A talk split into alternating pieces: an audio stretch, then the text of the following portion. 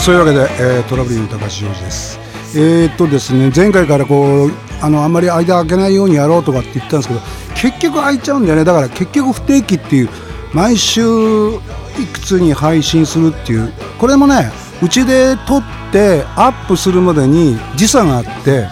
でこれの乗ってんでポッドキャストやろうかなと思った理由っていうのはあのー、仕事柄そのニューヨーク行った時に「聞いてますよ」って言われて「えっ?」っつってでベネズエラ行った時に「聞いてますよ」って言われて「えっ?」っつってそのなんていうのネットワークの広さと人口聞いてる人たちの人数っていうのは比例しないんだなって思ってなんか嬉しいじゃないですかその地球の裏側でそのなんか楽しみにしてくれてる人がいるっていうことでだったら毎週やれよって話なんですけどあのこれでもやろうって今やれるって思った時にやってるつもりはつもりなんですけどね、まあ、ちょっと言い訳なんですけどなるべくね間隔空けないで、あのー、やろうと思ってなんとなくね話題がねなくなっちゃうのが怖いんででなんであのまあリクエストっていうわけじゃないんですけどあのホームページのトラブルのホームページのそのあのリクエストホームみたいなのがありますんでそっちの方でちょっとなんかこうこういうのちょっと話してくださいとかこういうのかけてくださいとかまあかけてくださいって言ってもねジャスラックのねあれがうるさいんでね自分たちの曲かけるのにも自分たち払わなきゃいけないんですよこういうのもね。えー、無料って言いながらもやっぱ宣伝活動とみなされるわけで、まあ、その話はいいかどうでも、まあ、というわけで、えー、本当に、えー、ロンドン、えー、それから東南アジア、ね、それから日本それでアメリカ南米と、まあ、アフリカはちょっとまだあの聞いてますよってまだ帰ってきてないんですけども、えー、そういうわけで、えー、お送りしたいと思いますけども、あのー、前回はちょうど、えーと、ジョン・レノン、えー、の話で、えー曲をかけて終わって。で話がないってこのね間にあの2月の25日にですねえっ、ー、とニコニコ動画の生に1時間半25時間ねニコニコ動画でやったっていうことで非常にね最初はねわバーってまあなんかこういろいろまあ書かれることになんかこう、まあ、昔で言うと2ちゃんとかちょっと違うんですけどねベクトルはね。あのー、まあそういうのとか。でも俺は意外と平気な方なんで書かれても。だからあんまり鈍感すぎちゃってあのあれ？なんか 芸能ニュースのモラハラの時も後手後手に回ってるよって言われたけど別にいいんじゃないかな書くやつは書くやつでとか思ってたんですけどまあそういうなんかのもあったりしてまあだから最近あとはツイッターの話題ではよくそのニコニコの出てからは結構フォロワーの人がガッとまあもともと少ないんですけどね。あの、関わりたくないんでしょうね、俺とね。でそういう人が、えー、あと、例えば、俺と、まあ、似たような、まあ、え、お子さんと会えないっていうね、えー、状況の方とか、えー、立ち上がってくださいって言われ言われるんですけど、あんまりね、そのなんていうか団体ってなるとね、一人一人違うんですよね。だから法を変えようと思っても微妙にやっぱり角度が違ってくるっていうんですかね。だからね、こうね、やっぱりみんなで力を合わして、なるべくこう折衷案っていうかそういう法律を通すっていうのはやっぱり政治家の仕事だと思うんですよね。だそういうなんかこう声を上げる先頭には向いてないっていうかね昔からそうなんですよ俺。あの中学校の頃からやっぱ会長とかやりだすともうダメなんですね。あのなんか影のまあ、影のっていうんじゃなくて、なんかこう、みんなの中にいて、わーって声を上げるっていうか、まあ、リーダーとか、まあ、バンドはリーダーやってのはしょうがないけども、まあ、そういう感じなんですかね。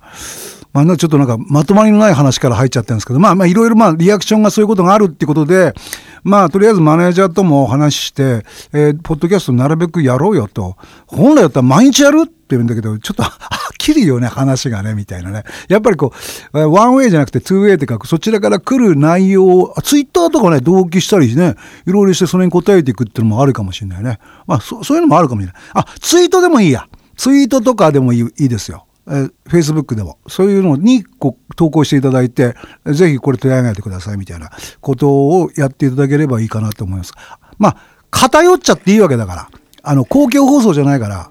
今ね、あの、去年あの、共演した、あのー、内弘樹くんが来ました。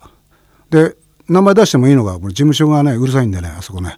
えー、本当は来たら出してよってね、多分言ってるファンの方もいるいると思うんですけど、出せないんですよ、これが。うるさいんですよ、いろいろ。前もね、あの、美女と男子の、え誕生会を仲間由紀恵さんの誕生会上でやって、音取って、確認してくださいって絶対ダメだよねって言って断られましたけどね。そういうね、やっぱり著作権とかね、今録音できちゃったりするからね。だからね、そういうのがね、後々こう、編集されて、写真なんかもそう。編集されて変なとこに使われたり、アイコラみたいな、その何、首と、あの、顔を据え替えて、首と顔を据え替えたって一緒か。あの、胴体とな。まあちょっと気持ち悪いな、その話するとな。まあどうでもいいや。で、というわけで、えー、前回、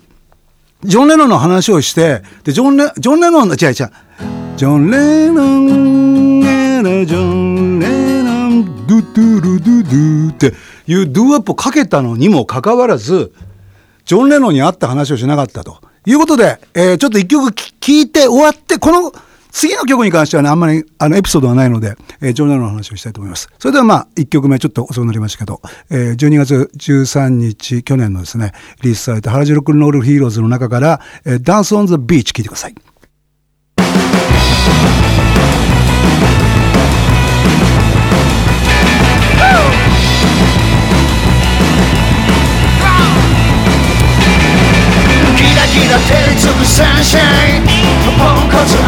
アメ車で湘南ビーチサーフィンボードを積み込んでレディオはやっぱり FEM あの子を拾えば全ては It's OK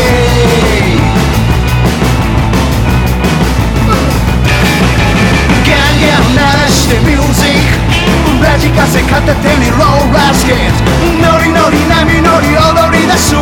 気分はすっかりマイアミビーチどいつもこいつも浮かれてロックンローダ dance dance on the beach Down down dance dance on the beach Down down dance dance on the beach Let's dance Dance on the beach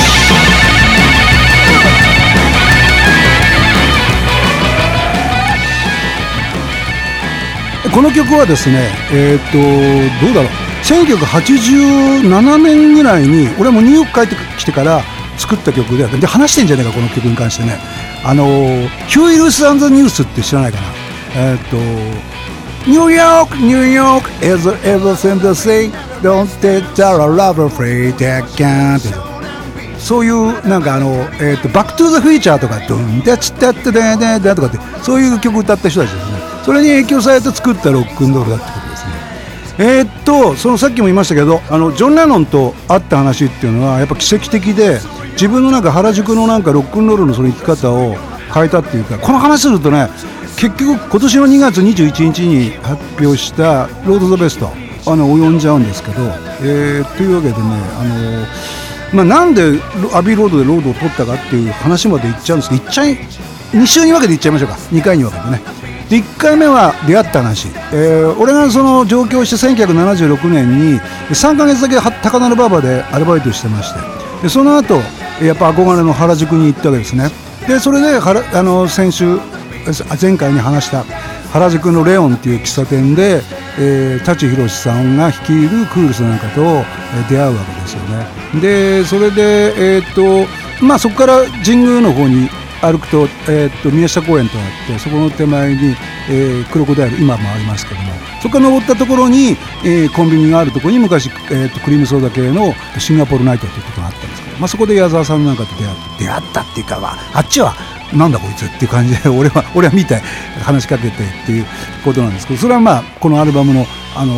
後々にお話しますけど。えーと、とその手前にですねクリームソーダの本店があってこうちょっと斜めにその隣に、右隣にジーパン屋があったんですよ。で、そこの向かいにおしぼりと氷の配達するところがあって、そこで僕、あの、アルバイトしてたんですね。で、午後の、あの、配達の氷の分、氷を切ってたんですよ。ギギギって。切ったら、小野洋子さんとジョン・レノンが歩いてきて、最初そっくりさんかなと思ったんですけど、結構、あれ？と思ったら、まあ、あの、いわゆるアビーロードとかで着てる、ジョン・レノンがあの、白のジャケットに、えっ、ー、と、ジーパンに、B さんみたいな、このセッターみたいな感じかな。セッタなのかなあれ。日本、ちょっと和風な感じだったよね。そんで、あ、でも大きいなとか思いながら、あの、あれ？で、おねこさん、おねこさんですか？って言ったら、そうよ。あ、じゃあ、こちら、ジョネノ？って、まあ、ジョネノちょっと離れてたんだけど、1メートルぐらい。そうよって言うから、あ、何分ぐらいいます？って言ったら、いや、あの、ジーパン買いに来たからとか言うから、それそれジーパン屋だからね。で、パッとジョンが俺のこパッと顔見たらね、えー、グリースボーイって言ったんだよね。で、その時にグリースボーイっていう英語の意味が全然わかんなくて、で、後々、あ、グリースっていう映画が出たりして、まあその時出てないから、ジョン・トロポルトのね。だからリーゼントのそのいわゆるポマードベッドね、してたからね。だから、で、えー、っつって、で、お、な、なに、で、俺はリアクションしないわけで、え、なんかジョン・レノンが俺に喋ってるみたいな感じで。で、その後に、え、Do you like body holly? って言ったんですよ。で、Do you like body holy? ってバディホリーってのを聞き取れたわけ。で、ちょうどね、その時俺、あの、えっと、ロカビリーのバンドに入ったばっかりで、で、ベースだったんですよ。で、で、ボーカルが着替える間2曲だけ俺が、えっと、ザットルビザゼイド、ラナウェイって悲しき街角を2曲歌うんで、ザットルビザゼイドって歌を、ちょうどバディホリーの曲をコピーしてたんですよね。ほんで、えー、俺が、That'll be the day You made me cry, that'll be the day って歌ったらその後にジョン・レノンが You made me cry, you gotta be the day って歌ったんですよ。ハモったというかデュエットというか、これ奇跡的なことで、後で考えてね、その時はね、ぼーっとして、ああ、知ってんだ、やっぱり、とか言って。で、ジョン・レノンが後々に、ジョン・レノンのこう電気とか読んだり、映画を見たりすると、あの、ジョンも目がすごく悪くて、眼鏡かけてるのがすごくかコンプレックス性。だけど、ロックンローラーに、ロックンローラーがリーゼントして、眼鏡かけてるってのが変だって感じだったんでしょうね。それがバディ・ホーリーの出現によって、バディ・ホーリー眼鏡っていうか、こう、すごいなんかこう、こう、フィフティーズの眼鏡があるんですよ。それをかけて、だから、あの、バディ・ホリーザ・クリケッツっていう名前、バンドでやってたんですけど、バディ・ホリーは。だから最初は、あの、ジョン・レノンがジョニームーンドッグスっていうね、とか、名前つけて、で、クリケッツっていうのはコオロギっていうことなんだけど、そこからやっぱ取って、あの、ビートルズっていうカブトムシってつけたぐらいの、やっぱ、あの、バディ・ホリーフレークだったっていうことですね。まあ、こんな短くしか話せないのこの、やっぱ、ポッドキャストのね、この、短いんだね。うん、というわけで、まあ、それで、まあ、俺は、あの、その時に、ジョン・レノンに、あーって歌ったら、お知ってんだなって感じじゃない？したら、まあ、あの、まあ、デモテープ渡したんですよ。まあ、その話すると長くなるデモテープをあのポケット入れて、彼は、すごい真摯に、聞くよ、みたいな感じで、あの、小野子さんが聞いてくれるみたいよって言ってくれたんだよ。そんで最後にもう一回握手して、Keep on rocking って言ったんですよね。まあ、キープはラッキーですよ。まあ、ロックンロールの人は知ってるけど、もう、そのままやれよ、やり続けろよっていうことなんですけど、それでやっぱあの一言で俺これかな？ヒットが25年前？それまで頑張れたし、そっから25年がやめずに頑張れたってやっぱ、ジョン・レノンの一言って人生変えるなって、その人の一言って大きく人生変えませんかっていうのもちょっと募集しようかな。えー、そういうわけで、えー、今回はこれ、これまでかな。そういうわけで、次回の予告はですね、その、さっき言った、シンガポールナイトで、まあ、キャロルのメンバーである、矢沢永吉さんだ、当時ですね、えー、とか、ジョニー大倉さん、うっちゃん、ユウ岡崎さんのエピソードを、あんまりね、喋ると本書けなくなるんで、まあ、大体のあらすじみたいなことを喋ろうかなと思います。まあ、あの、本当は曲かけてその話しろよって話なんですけども、えー、お別れには、えー、っとですね、その、えー、原宿ロックンロールヒーローズの中から、えー、グッドバイキャロル聞きながらお別れしたいと思います。それでは、See you next! 競馬と窓誕生地区テカテカ